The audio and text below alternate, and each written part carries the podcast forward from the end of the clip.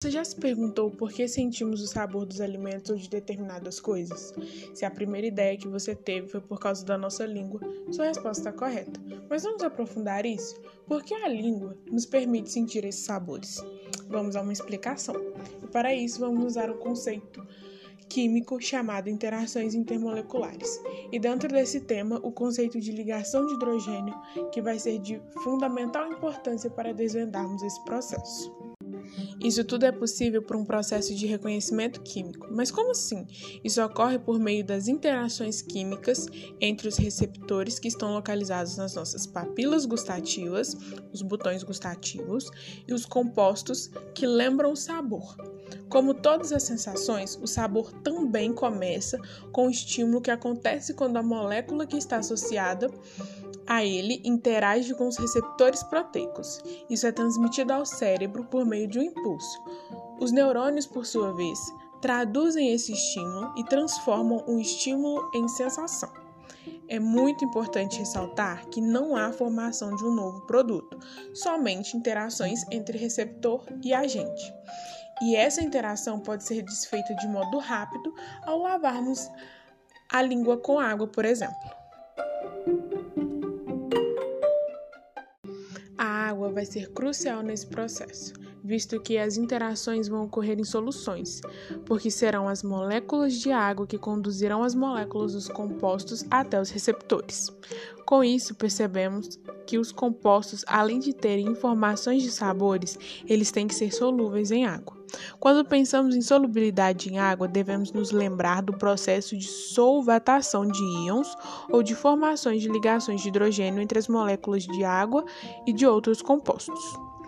Solvatação é o processo em que o composto iônico ou polar se dissolve em uma substância polar, sem formação de uma nova substância.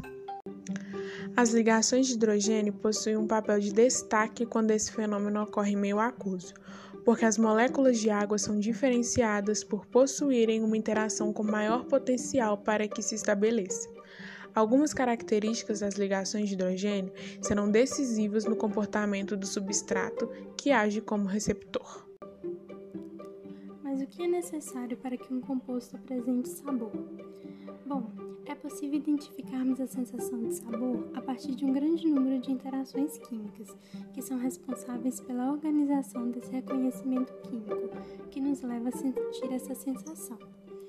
Quando falamos em ligações de hidrogênio com o intuito de identificar sabores, devemos pensar na interação como uma propriedade de grupo, e a partir disso considerar toda a sequência e não apenas os compostos químicos que interagem diretamente entre si.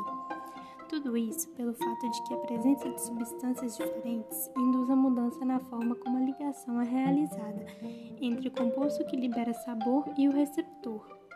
Encontramos na natureza alguns compostos que nos proporcionam sensação de sabor doce, que são os açúcares, que pertencem ao grupo dos carboidratos. Entre eles estão a glicose, a frutose, a galactose e a sacarose.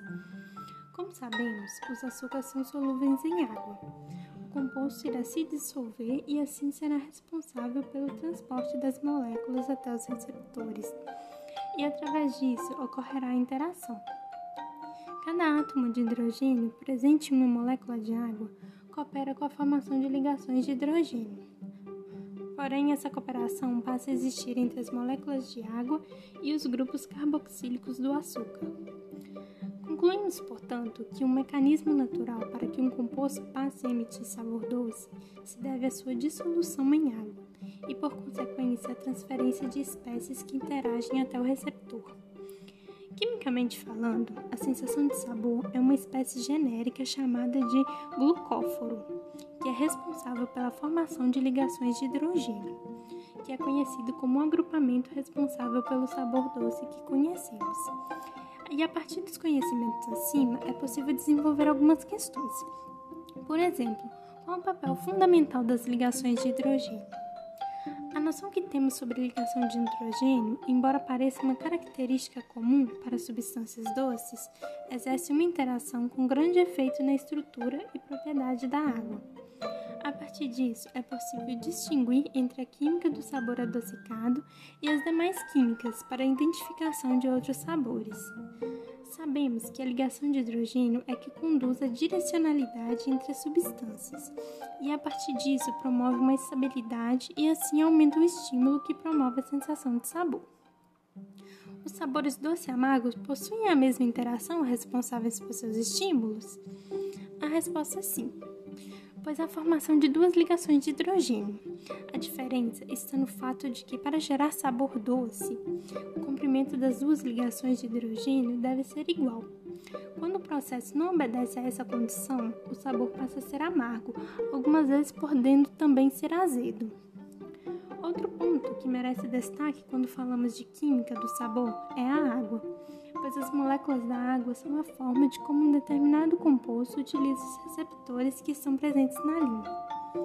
Percebe-se que toda essa discussão em torno da química da sensação do sabor e a relação que isso tem com a formação de ligações de hidrogênio nos leva a raciocinar quimicamente sobre as interações químicas e a natureza Além de tudo, percebemos o quanto a água desempenha um papel é, importante quando utilizamos o conceito de ligações de hidrogênio para explicar determinado fato cotidiano.